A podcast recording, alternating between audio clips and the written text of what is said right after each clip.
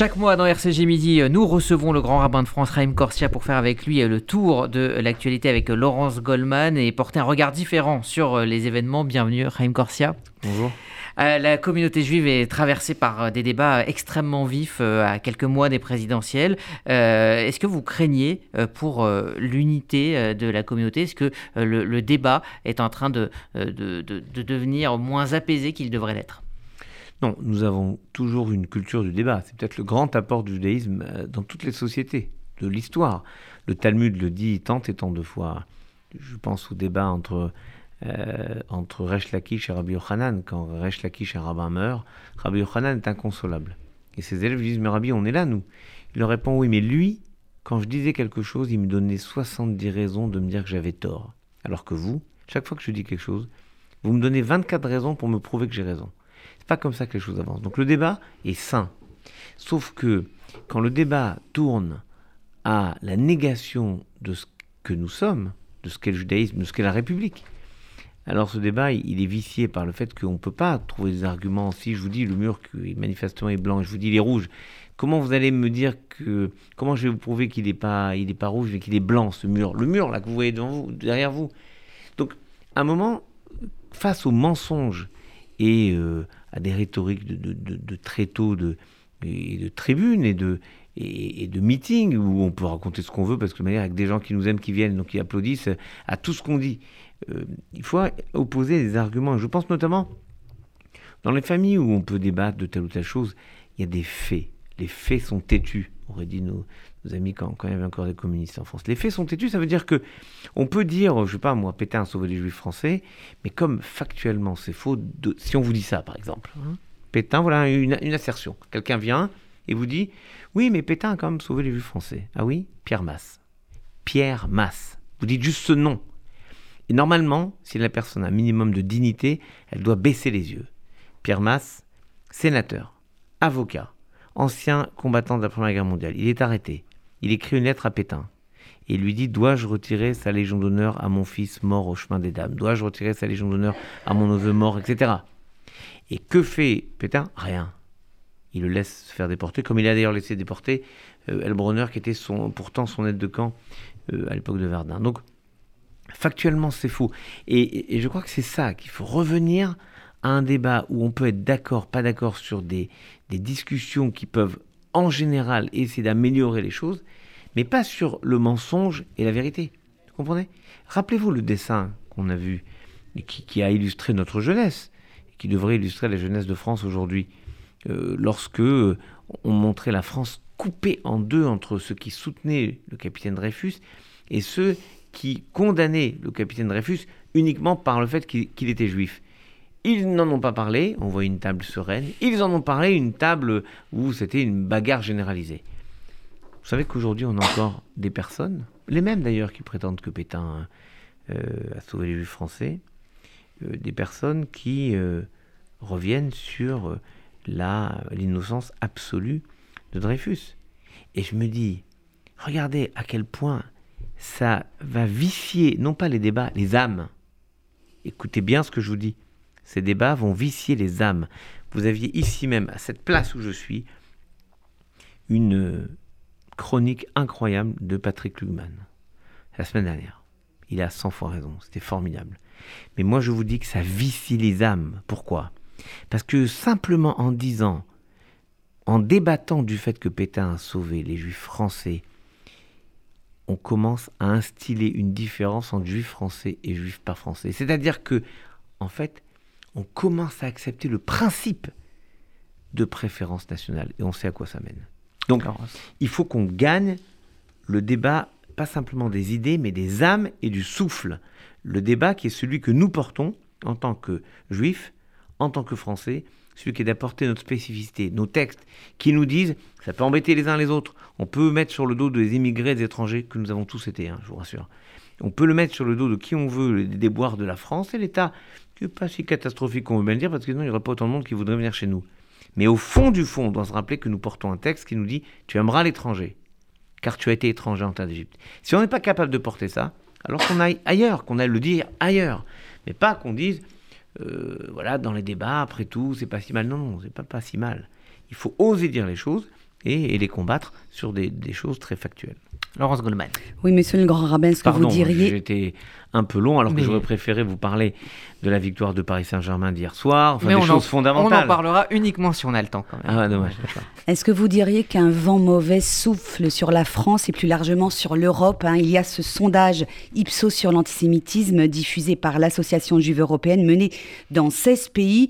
Les conclusions de l'enquête est que malgré les efforts d'éducation, un Européen sur trois nourrit des conceptions antisémites, et ça dans tous les pays, que ce soit l'Europe de l'Est, l'Europe de l'Ouest. Est-ce que c'est pas un peu décourageant à force, monsieur le grand rabbin? Regardez, la Bible nous dit des choses formidables, et notamment, jamais la pauvreté ne disparaîtra, ou les pauvres ne disparaîtront pas. Alors on pourrait se dire, mais après tout, il y a la charité, on devrait régler le problème de la pauvreté. Il y a toujours une pauvreté le combat contre l'antisémitisme est un combat qui ne cessera pas tant qu'il y aura une société. Parce que c'est une façon, en fait, l'antisémitisme, c'est une façon pour des gens de se trouver un bouc émissaire à leur propre faiblesse, leur propre faillite, leurs propres échecs. Et donc, ce combat sera un combat à mener toujours et encore. La seule question qui vaille, c'est est-ce qu'on le mène seul? Et là, c'est une catastrophe. Ou on le mène avec tous nos concitoyens. Et là, c'est le signe d'une grande démocratie. Et là, pour la France, on le mène seul C'est clair, on le mène avec l'État, qui nous soutient, qui aide, qui met des moyens, des moyens financiers, des moyens humains. J'étais avec le président du consistoire, avec les autorités du, judaïsme français. Nous étions dans le bureau du président de la République le 11 janvier 2015, lorsqu'il décide de mettre 10 500 militaires devant nos synagogues, centres communautaires, écoles, 10 500 militaires. Donc, il y a des moyens qui sont pris. On va relancer très prochainement, j'espère dans quelques semaines, le nouveau plan de lutte contre le racisme et l'antisémitisme. Ce plan y consacrait 100 millions d'euros sur trois ans. Ce sont des moyens aussi. Et puis, donc ça c'est la société, l'État, le gouvernement, qui a toujours été présent. La sécurisation des lieux de culte, des, des, synagogues, des, centres communautaires, des écoles, le gouvernement aide aussi. Et puis, il y a eu la déclaration de l'Église de France qui euh, a pris le, chemin d'une réflexion profonde sur euh, son engagement nécessaire à combattre l'antisémitisme. Il n'y avait pas une urgence absolue. Ils nous ont fait un texte qu'ils nous ont remis pour dire on s'engage dans toutes les activités qui sont les nôtres de lutter avec vous contre l'antisémitisme parce que l'antisémitisme n'est pas la question des juifs seuls, c'est la question de l'ensemble de la société. Et en tant qu'Église, nous avons notre part. Et je peux vous dire que c'est le cas. J'étais la semaine dernière à Lille avec Monseigneur Ulrich, l'évêque de Lille, le pasteur de Lille, le recteur de la mosquée de Paris. Nous avons fait une conférence justement sur la laïcité dont vous parliez il y a quelques instants pour lutter contre ces dérives. J'étais hier à Neuilly pour euh, débattre de la même question avec Galeb Bencher, Monseigneur Descubes et euh, quelqu'un qui représentait la République. D'ailleurs, je me suis élevé, et le pasteur Claveroli, président de la Fédération protestante, je me suis d'ailleurs élevé contre les organisateurs de la conférence qui présentaient les religieux comme les religieux et euh, quelqu'un comme le représentant de la République, alors que moi, je me sens représentant de la République.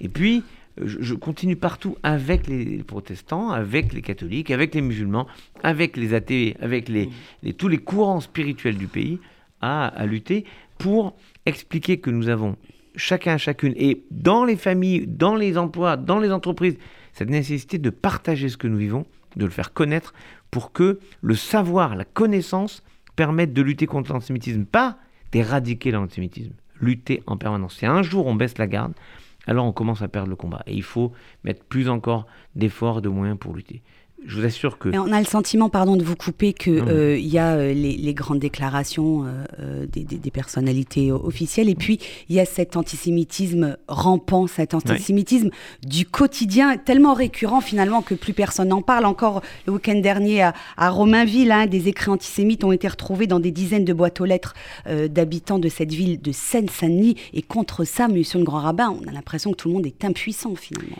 Regardez, Regardez. C'est tellement installé dans les esprits qu'on trouve ça normal de, mettre des croix gammées dans des boîtes aux lettres. Justement, il ne faut pas trouver ça normal. Il y a eu un dépôt de plainte. Si vous en parlez, c'est parce que il y a un dépôt de plainte du. il y a eu un dépôt de plainte. Il y a un travail formidable des services de police, y compris dans le 93, j'ai eu le préfet qui m'a expliqué euh, ce qui était fait. Parfois, il ne vous met pas dire ce qui est fait, puisque à la fin, ça aboutit. Rappelez-vous, un cas, mais typique de ce que vous décrivez, ce livreur à Strasbourg, mm. oui, à Strasbourg, qui refuse de livrer les juifs.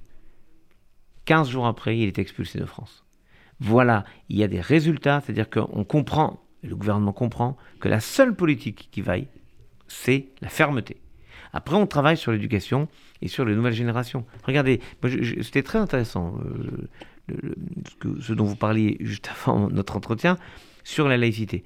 En fait, 2004, premier rapport Robin. Donc disons qu'il y a une nouvelle génération de professeurs qui portent ça depuis globalement 15 ans. le temps que ça se mette en place, 15 ans. On ne peut pas dire que ce soit extraordinaire. Mais qu'est-ce que ça aurait été s'il n'y avait pas eu ça? Donc en fait, c'est un travail permanent, des efforts permanents. Et l'enjeu n'est pas, et je reprends un texte très connu, l'enjeu n'est pas d'éradiquer euh, l'antisémitisme, l'enjeu n'est pas de remettre, restaurer une société extraordinaire, mais de faire en sorte qu'au moins la société ne se défasse pas.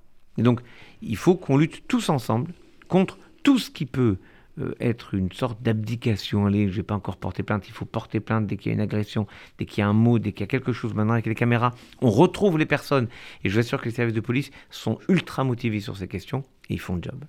Alors une question encore qui concerne l'Europe, hein, euh, euh, liée à, ce sondage euh, Ipsos.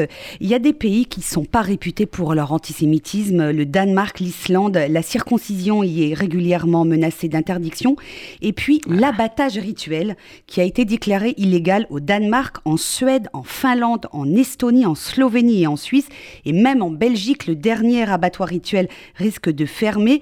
Est-ce que le judaïsme européen est-il menacé à terme? Nos pratiques religieuses. Alors, pardon, vous avez parlé d'abord de l'Islande et de la circoncision. Sachez que nous nous en sommes occupés, avec le rabbin Levin, qui est donc vice-président avec moi du, de la conférence des rabbins européens. Il y est allé en Islande avec euh, euh, Maître Meyer, qui est le président de la, euh, qui s'occupe de l'association des Moalim français. C'est un travail collectif, en fait. On est allé expliquer aux députés islandais, à quel point c'était une atteinte grave à la liberté de pratique religieuse, donc qui est consubstantielle à ce qu'est le rêve européen. Et avec d'ailleurs avec des congressmen américains qui étaient venus avec nous, et on a obtenu gain de cause. C'est-à-dire qu'ils ont, ils devaient changer un mot dans une loi qui euh, visait expressément la circoncision. Ils n'ont pas changé ce mot, c'est parfait. Donc il y a ce travail. Sur, sur l'abattage rituel, c'est un peu plus compliqué parce qu'il y a une possibilité pour les États de faire ce qu'on appelle une subsidiarité, c'est-à-dire qu'ils peuvent dire il y a la règle commune, mais nous, on décide que non. C'est d'ailleurs assez pervers, si je peux me permettre, parce que euh, bon, nous, on a des arguments pour défendre ça. Et en France, je peux vous garantir que tous les gouvernements. Mais ce sont les juifs qui sont visés dans ces pays où, euh, faut-il dire la vérité, ce sont les musulmans Disons les choses clairement, il y a deux Et nous, on paierait les, les, pots cassés. Un, nous sommes effectivement les dégâts collatéraux d'une peur panique de beaucoup pour sur l'islam et, et la pulsion de défense des droits des animaux, la pulsion végane, joue aussi euh, son rôle, notamment dans les pays nordiques que vous avez cités. N'oublions pas la Suisse, même si elle n'est pas dans l'Union européenne, mais c'est le cas.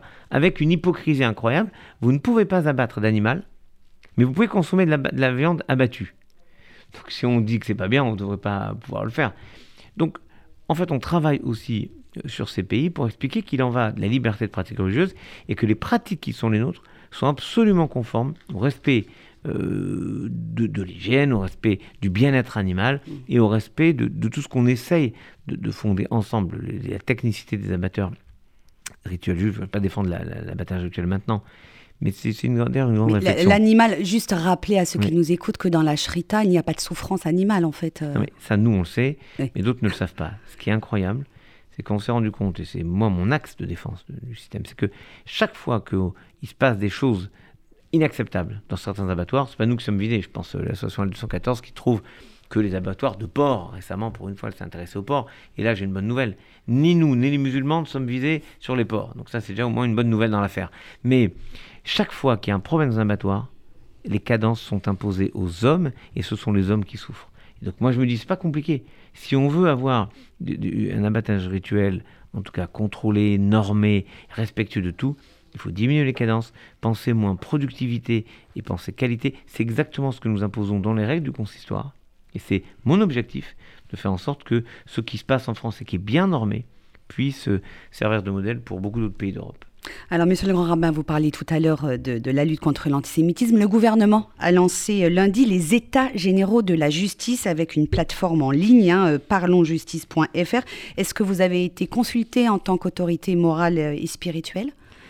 Disons que mes rapports avec la justice sont excellents, par nature, mais notamment parce que j'échange beaucoup avec le cabinet du ministre de la Justice et avec lui-même euh, pour euh, réfléchir sur ce que le président de la République s'était engagé à faire suite à mon article à propos des décisions assez stupéfiantes, pour ne pas dire scandaleuses, de la Cour de cassation à propos de la, loi Sarah Halimi, et, enfin de ce qui s'était passé autour mm. du jugement de Sarah Halimi, et on va aboutir. Il y aura un texte qui va condamner celui qui se met lui-même en état d'irresponsabilité. Donc ça, c'est, euh, je crois, une des grandes chances. Mais l'un des enjeux majeurs aujourd'hui pour la justice, c'est de la rendre plus rapide dans son exécution, plus efficace. Oui.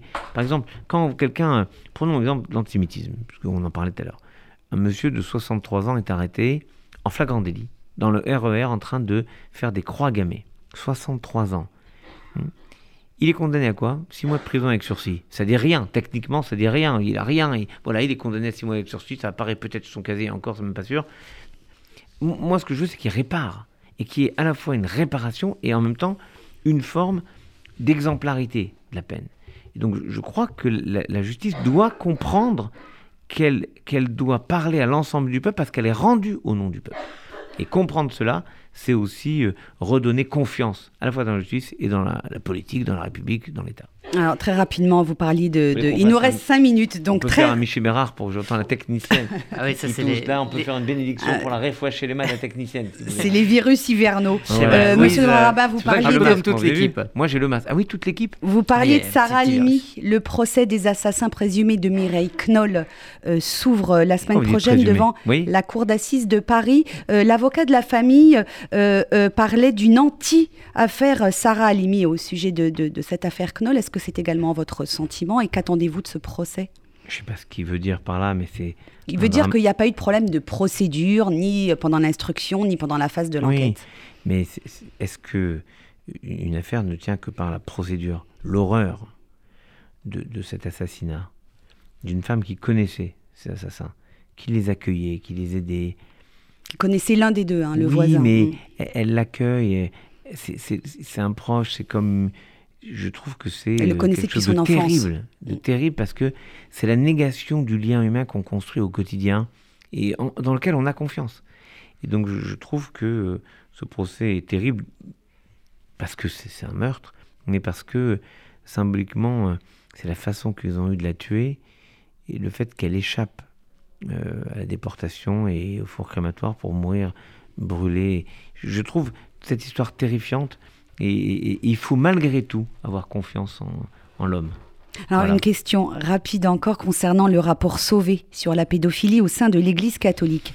Euh, le président de la conférence des évêques de France, monseigneur de Moulin-Beaufort, a créé la polémique en expliquant que le secret de la confession était supérieur aux lois de la République. Est-ce que, en tant que grand romain de France et donc interlocuteur régulier de l'Église catholique, vous pouvez comprendre cette prise de position? Personne ne peut comprendre cela.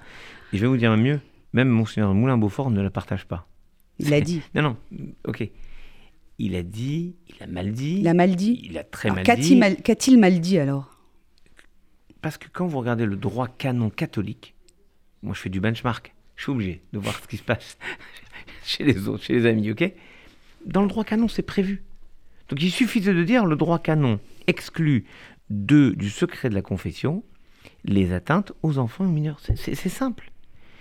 Maintenant, pris par, euh, par ce qu'il a fait, il faut reconnaître que le travail que l'Église a fait est incroyable. Ils ont dit les choses, ils ont parlé de souffrance tues, cachées, euh, ostracisées, parce que souvent les victimes, on leur disait tais-toi, tu ne peux pas dire ça. Et, donc là, enfin, il y a une parole. Je, puis vous dire que j'avais décidé, ça fait au moins un an et demi, de lancer euh, une commission qui sera à mes côtés, j'ai confié la présidence de cette commission à Yolande Zoberman, qui avait fait un film bouleversant qui s'appelle M. Sur qui a eu un César. Oui, sur le milieu. documentaire. C'est incroyable ce film. Moi j'ai vu, ça m'a bouleversé. C'est dans le milieu des chivotes en Israël, avec des choses très lourdes, très fortes. Elle a une tendresse incroyable pour euh, le milieu orthodoxe. Elle n'est pas venue en disant je vais me taper les orthodoxes. Pas du tout. Elle, elle dit une réalité que d'aucuns connaissent et que d'aucuns ont pu vivre. Et donc je veux qu'il y, ait des psys, des médecins, des, membres du consistoire, euh, des administrateurs du consistoire, des, psychiatres. Bah, il y aura deux anciens grands rabbins d'expérience et qui non plus les contingences du quotidien, pour pouvoir avoir cette parole qui se libère et pour pouvoir, en tout cas, euh, accompagner les personnes euh, qui attendent quelque chose aussi de l'institution. Je, ne veux pas qu'on puisse me dire que euh, fermé les yeux sur une souffrance potentielle. La Bible dit Altamod Recha ne te dresse pas sur le sang de ton frère. Ça veut dire, ne passe pas ton chemin sur sa souffrance. Donc je, trouve que, évidemment, euh, il faut être capable de, de, réagir, de prendre des, décisions fortes. Et je pense que Yolande Doberman est parfaitement apte à porter euh, cette commission à cette parole. Alors une toute dernière question, il nous reste une minute, elle concerne Rachi, euh, l'illustre talmudiste euh, de Troyes en Champagne au Moyen Âge. Vous avez demandé à ce que Rachi soit placé au patrimoine immatériel universel euh, de l'UNESCO. Cette demande a des chances d'aboutir? Oui, elle a de grandes chances parce que le ministère de la Culture, Roselyne Bachelot elle-même, la soutient, parce que nous avons, j'étais à Troyes dimanche avec le maire de Troyes, François Barouin, le président de la région, Jean Rotner, qui a envoyé une vice-présidente pour assurer son soutien, Genesti, le président du département, la communauté juive, la fondation Rachi, bref, tous les inter... Et la, directrice générale de l'UNESCO, euh, André Azoulay, a expliqué qu'évidemment, elle soutiendrait cela, mais ça doit venir d'un pays, en l'occurrence de la France. Donc on va faire une demande, tout ce qu'il y a d'officiel, avec un beau et gros dossier important, parce que Rachi a un apport incroyable à ce qu'est la France. Je dirais même que d'une certaine manière, Rachi a fait la France. Et, d'ailleurs, quiconque envisage de christianiser la France, comme je l'entends parfois chez certains, affirme de facto qu'il veut se couper de l'héritage de Rachi. Il voit une raison supplémentaire, pas la seule évidemment, une raison supplémentaire pour réaffirmer que oui, en étudiant Rachi, on apprend à connaître la langue française de l'époque qui a servi de matrice aux Français d'aujourd'hui. Et au fond, porter l'héritage de Rachi, c'est porter l'héritage de la France éternelle.